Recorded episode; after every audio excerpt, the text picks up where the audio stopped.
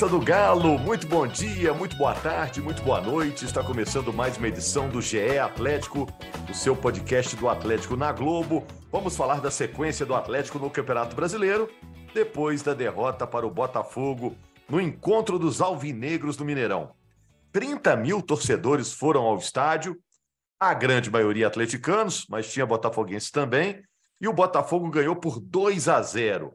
Olha que o Atlético, quando estava 0 a 0 Teve um gol anulado do Vargas, teve uma bola do Queno que bateu na trave, mas depois o Botafogo, já na reta final do jogo, conseguiu dois gols. Botafogo entra na briga por uma vaga na Libertadores e o Atlético, no momento, é o oitavo colocado. Está no G8, a zona de classificação para a Libertadores do ano que vem. Mas tem que ficar esperto. Faltam duas rodadas ainda para o campeonato terminar.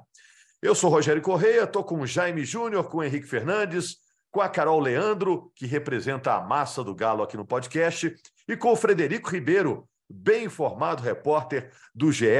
Globo. A Denise Bonfim está na edição do podcast. Vou fazer diferente hoje. Henrique Fernandes, você quer falar sobre qual tema? Dá sua manchete aí. Ô, me pegou de surpresa, hein, Rogério? Um abraço para você, meu caro. É, injustiça, injustiça com o Cuca. Jaime Júnior, qual o tema que você quer abordar, que está coçando a sua garganta aí?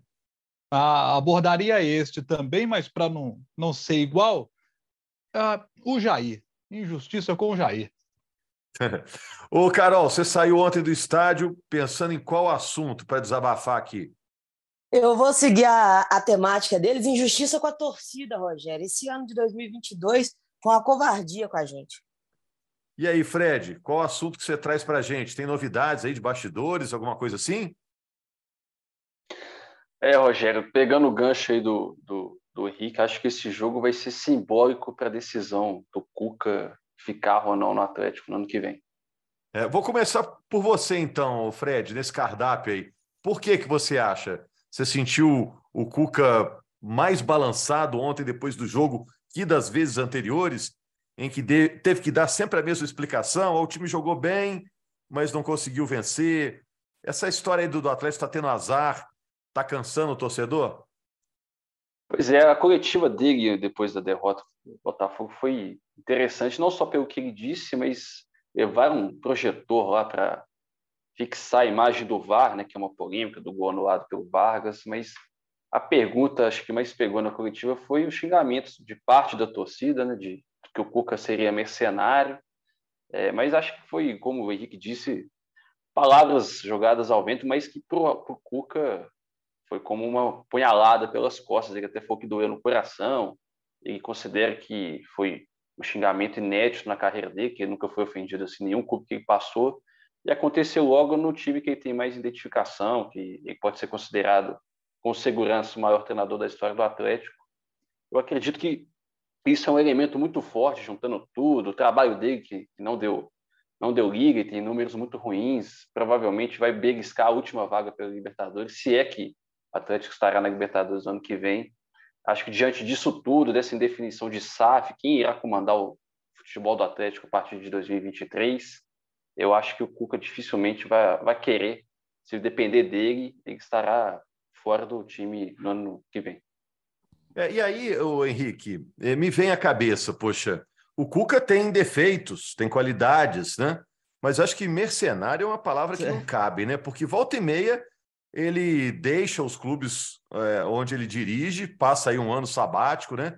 Então parece que não é o dinheiro que move a vida dele, né? E ainda mais na relação dele com o Atlético, que acho que extrapola até a questão profissional, por ser o clube onde ele foi mais bem sucedido, né?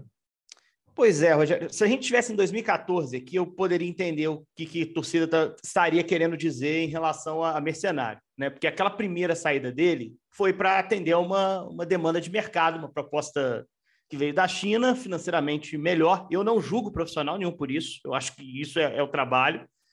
É, e ele optou ali, às vésperas do Mundial, em dizer sim ao, ao clube chinês e foi embora. Acho que se o grito viesse naquela época, até entenderia. Só que já passou muito tempo, né? E você sa... não concordaria, mas entenderia Entender... a bronca, né? Isso, né? perfeito. Porque eu acho que a escolha é profissional. Eu acho que o problema Isso. dele não foi, em 2014, sair do Atlético para ir para um clube que lhe, paga... lhe pagasse melhor. Talvez o timing. Mas ele talvez tenha sido forçado a dar algum tipo de resposta ali na época. Eu não quero abrir essa gaveta, não quero voltar nesse, nesse tempo. Só citei porque, se fosse naquela época, o mercenário talvez fizesse algum sentido, embora não fosse justo, na minha visão. Essa saída do ano passado para esse ano não tem nada a ver com dinheiro, gente. Quem não entendeu isso, pelo amor de Deus, não tem como desenhar aqui no podcast. Não tem nada a ver com dinheiro. Ao contrário disso, o Cuca perdeu dinheiro para sair do Atlético. Isso é muito claro. Ele pagou a multa do bolso e, mesmo que não tivesse pago, ele deixou de ganhar um ano de contrato que ele tinha com o Atlético.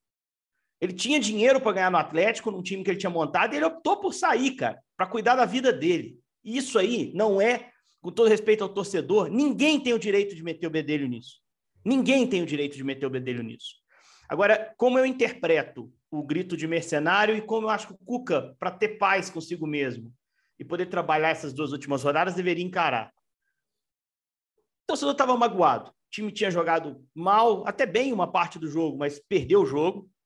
É... E não dá para se chamar um técnico que ganhou o que ele ganhou no ano passado, que ganhou o que ele ganhou em 2013, de incompetente, de burro, de vagabundo. Não tem como você chamar o cara assim.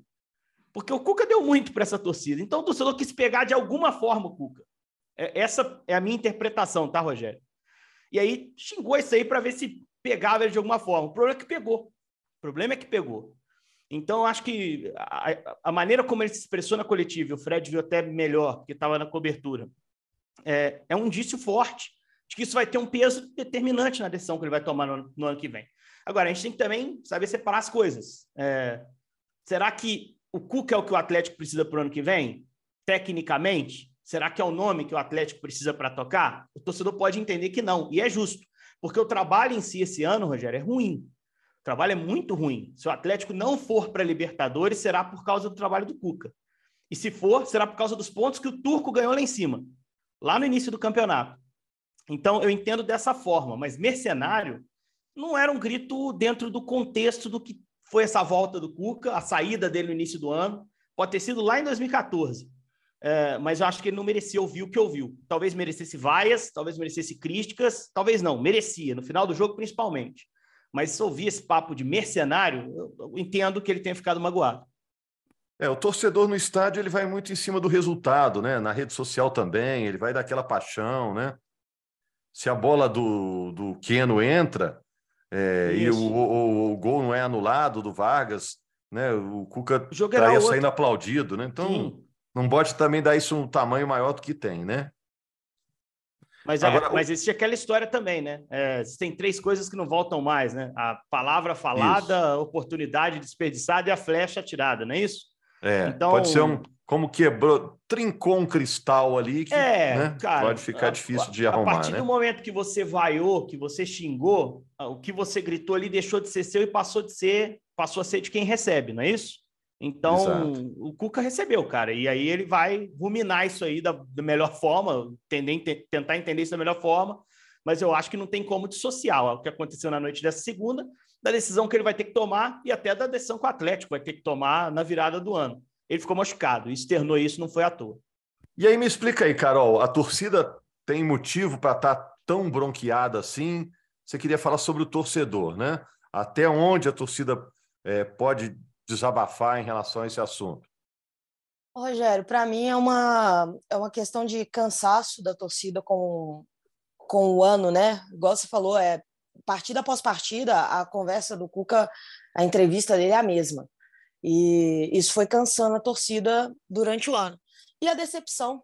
É, o, o Henrique está correto quando ele fala de 2013, mas a nossa decepção com o Cuca é muito essa, que ele, em 2013, pô, esperar uma semana. Era uma semana que ele tinha que esperar. O problema não foi ele ter saído, o problema foi ele ter anunciado dentro do Mundial para o elenco que, que não seguiria treinador do Galo.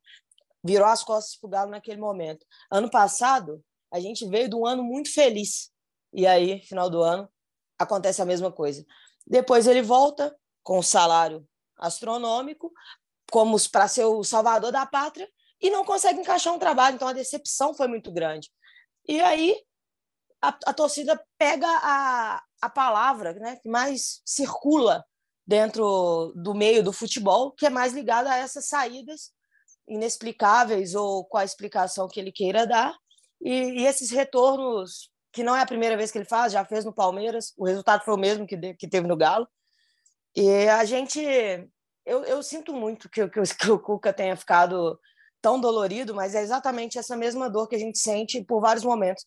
E tem que lembrar para esse elenco e para o Cuca que 2021 foi muito, foi muito mágico para a gente. 2013 também, as duas passagens dele aqui foram mágicas para a gente, mas é uma via de mão dupla. O Cuca também, antes do, de 2013, era um treinador azarado, que não ganhava nada, que só montava bons times. E aí ele mudou a nossa história e nós mudamos a história do Cuca. Ele passou a ser um treinador muito maior depois de 2013. Ano passado, os jogadores do Galo foram magníficos em dar para a gente um campeonato que a gente esperava há 50 anos. Mas eles, além de, de, de serem profissionais, né, que já são contratados para isso, eles também alavancaram muito a própria imagem, a própria carreira. A gente não pode ficar preso nisso o resto da vida. O ano de 2022 do Galo não pode ser é, diminuído o, os problemas, porque é um elenco que foi campeão ano passado. E para mim, esse elenco e o próprio Cuca faz questão de lembrar toda semana, como se estivesse cobrando uma gratidão da torcida por isso, gratidão que nós sempre tivemos. Esse elenco nunca vai ser esquecido. Eu vou estar velhinha e falando para os meus netos o que, que o Hulk fez ano passado. Só que esse ano, eles simplesmente sentaram em cima desses títulos.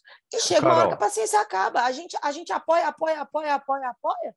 E no final das contas, o que a gente tem são sempre resultados como esse. A gente teve sei lá, acho que duas vitórias com em casa desde que o Cuca voltou. Aí pedir paciência para a torcida, compreensão. Pô, ele ficou chateado com as palavras. Eu fiquei chateada com a saída dele. Eu fiquei chateada de ser eliminada na Copa do Brasil sem dar um chute no gol.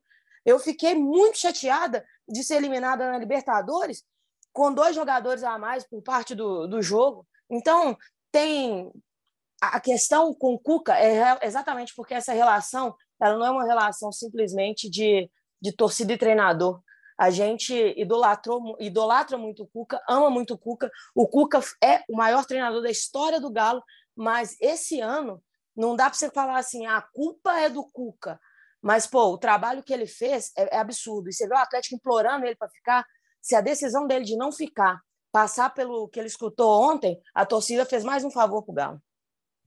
É, é, do alto aqui do meu consultório sentimental, viu, Jaime? Tá rolando aí uma DR aí, uma discussão de relacionamento nesse casamento, né? É, torcida e Cuca. Embora, né, Carol e, e, amigos, acho que pode ter sido também um episódio à parte, né? O do, da torcida ontem, porque eu não vejo como tinha na época do Turco, aquele movimento de fora Turco, né? Eu não vejo o movimento de fora Cuca. Ou eu estou enganado? Não tem esse movimento, né? Ontem foi a primeira vez que a torcida se manifestou assim contra ele, não? Exatamente. E aí, até então, Rogério, era tudo contra os jogadores. Os questionamentos eram todos com os jogadores. Ontem foi um passo, um passo além, exatamente porque a chateação foi além. Era a uhum. oportunidade que o Galo tinha de ir para a fase de grupos, a entrar no G6, né, na fase de classificação, e não entrou. Foi exatamente um episódio que que aconteceu devido à trajetória toda do ano. Se o nosso treinador não fosse o Cuca, fosse outro, ele já tinha caído há muitas rodadas atrás. O Cuca é. tem um respaldo muito grande pela história que ele tem no Galo. E a chateação da torcida é exatamente por isso, porque você espera muito mais dele do que a gente esperava do Turco.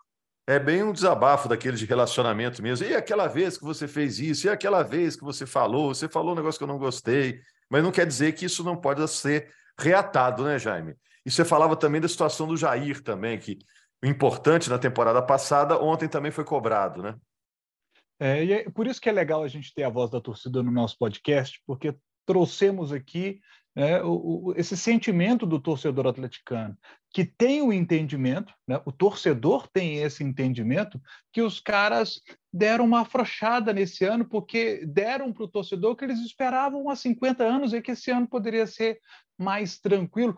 Essa me parece ser a impressão de muitos torcedores. Muitos com que eu já conversei me falaram a, a, respeito disso, que tem essa impressão.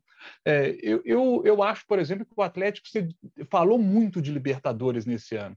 É, conversei com gente do Atlético e, e, o assunto era Libertadores, sabe? É, cheguei a conversar com um atleta, o assunto era Libertadores. Então o foco estava muito voltado para Libertadores, porque o Galo tinha ganhado o Brasileiro, o Copa do Brasil, e esse ano os caras queriam a Libertadores da América.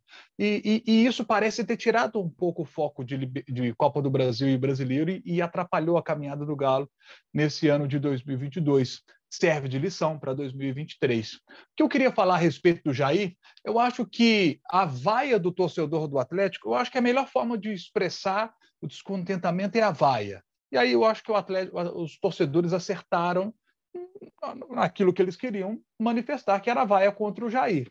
Eu só acho que não foram justas, que eu não acho que o Jair jogou mal assim o jogo. Tudo bem, Jair errou o passe no gol do Vitor Sá, ok. Mas se o gol do Atlético, que foi anulado, se tivesse sido validado, a jogada ela começa numa roubada de bola do Jair. O passe do Jair aquele... pro Keno, o passe do né? Jair pro Keno da bola na trave é sensacional, Isso. Jair. Exato. E lembrar esse lance depois. Desculpa, depois... então, que eu te furei. Mas é isso, é, tô contigo. Né? E aí tem a bola do Jair pro Keno, que é um negócio espetacular. E aí você tem esses dois lances apenas para citar, se a bola entra nesses dois lances, era 2 a 1 um Galo, sabe? E outra coisa, né? É, ainda teve esse lance polêmico da linha do VAR, porque na hora que eu via a, a imagem sendo montada ali, né? Eu falei assim, ah, tranquilo, né? Gol legal, tranquilo. É, o próprio Sandro Meirahit, no primeiro momento, né, Jaime? O Sandro Meirahit, eu... que estava na central no momento, primeiro momento, cravou, não, condição legal. É. Aí vai passar a linha daqui, dali, o pessoal lá da, da, da cabine do VAR, e o impedimento foi marcado. Não, eu estava sentado na eu não estava no sofá na minha casa, eu estava sentado na cadeira assistindo o jogo, eu caí da cadeira. Caí da cadeira, a cadeira quebrou. Que, que é isso, rapaz? O carro tá doido. Não é possível. Aí embaçaram aquela linha lá, tal. Falei, tá, mas essas linhas aí eu vou discutir com o VAR, né? Mas que a imagem, quando eu olho assim, eu não consigo enxergar. Assim, cara, eu tenho que confiar na tecnologia. Eu não posso falar que a tecnologia está errada, mas eu estou olhando e não estou conseguindo ver o impedimento. Então, assim, tem esse lance? Tem. Mesmo com isso, né? Mesmo com isso, é, o Atlético teve essa situação que eu citei do Jair para fazer gol, né? É, poxa, é, o Jair tomou as vaias, acho que elas não foram justas. E, e, e, quando o torcedor ele, ele manifesta o seu descontentamento, eu acho que há formas de você fazer, sabe? É, então, se o torcedor do Atlético não quer mais o Cuca, ontem passou a entender, ó, não quer mais o Cuca, então começa a gritar: Cuca, vai embora, Cuca, vai embora, sabe? Pronto. É, mas quando você chama o cara de mercenário, isso machuca, você está maltratando um ídolo, sabe? Eu acho que esse é o ponto da questão. Eu me lembro de Ronaldinho Gaúcho, quando chegou para o Atlético, aqueles, aquele primeiro semestre de, que ele jogou, Brasileiro 2012, foi espetacular. Primeiro semestre de 13, espetacular. Aí o segundo semestre de 13, ele já cai de produção. O Galo é campeão da Libertadores da América, com o Ronaldinho Gaúcho não conseguindo jogar a bola que ele, que ele vinha jogando. 2014, ele caiu ainda mais de produção. Sabe, teve jogos que o Ronaldinho jogou muito mal, estava mais atrapalhando do que ajudando.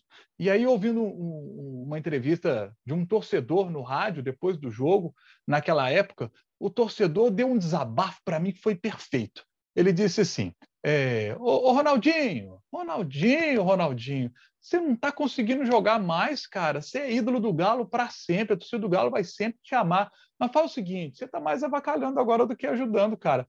Mas você é ídolo, cara. A torcida te respeita, jamais vai te, vai te xingar, vai te vaiar. Faz o seguinte: vem para arquibancada com a gente, vamos tomar uma juntos aqui na arquibancada, vamos fazer festa juntos, porque, pô, dentro de campo, cara, você não está conseguindo ajudar mais.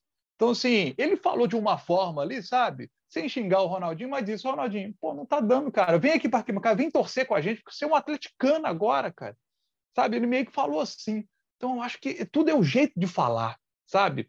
É, ídolo sabe? Ídolos do tamanho do Cuca, do Hulk, sabe? É, esses caras, um dia o Hulk vai ter um momento ruim dele, que a bola.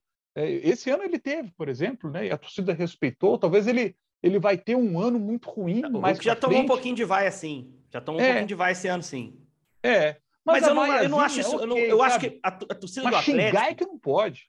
Não, a torcida do Atlético tem, tem. Isso é parte, faz parte do estádio. A torcida do Atlético ela tem agido muito bem. Já elogiei aqui em outras edições passadas. Eu gosto muito da vaia, ou quando o cara tá saindo do jogo, ou no final do jogo. Eu acho que a é, torcida é, do Atlético. Eu acho. Né? Ela não ficou vaiando durante o jogo. Não, não ficou... vaia é a melhor expressão, vaia. Pronto. Não, o xingamento vem xingar... junto ali, Jaime. Vem junto é. ali, cara. O que eu me questiono é por que mercenário, a palavra que foi usada, que é o que o Cuca questionou também. Se estivesse chamando burro, o Cuca não ia falar isso na coletiva, eu acho. Eu acho também. Não sei, sinceramente. Eu só acho que a gente também tem que saber separar. O Atlético não jogou mal contra o Botafogo, tá?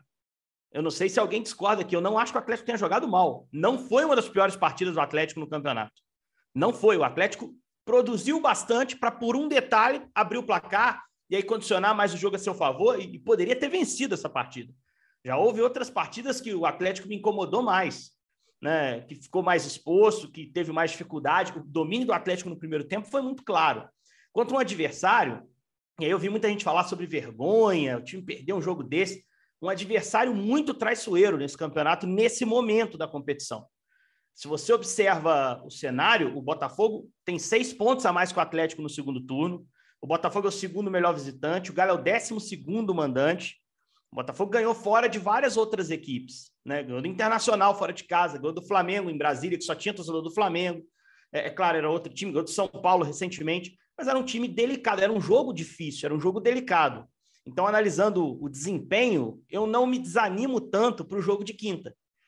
Eu acho que se o Atlético repetiu o que fez contra o Cuiabá, uh, em relação ao que fez contra o Botafogo, ele tem condições de ganhar o jogo.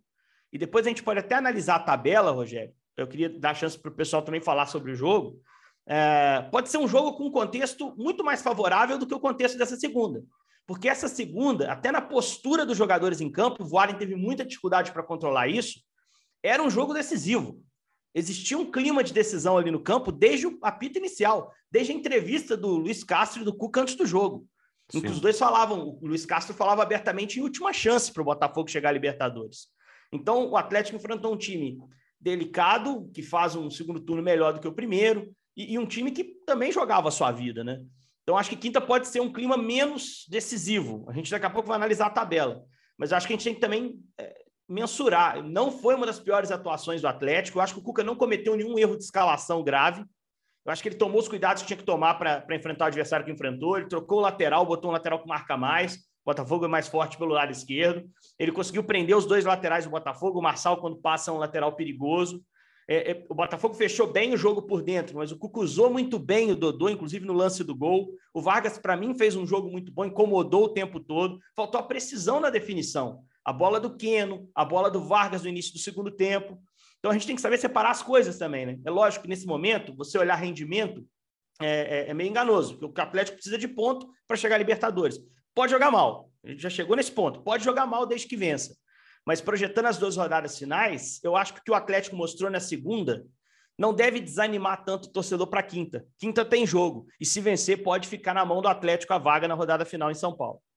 Pois é. Então, olha só. É, Fred, Carol, Jaime também.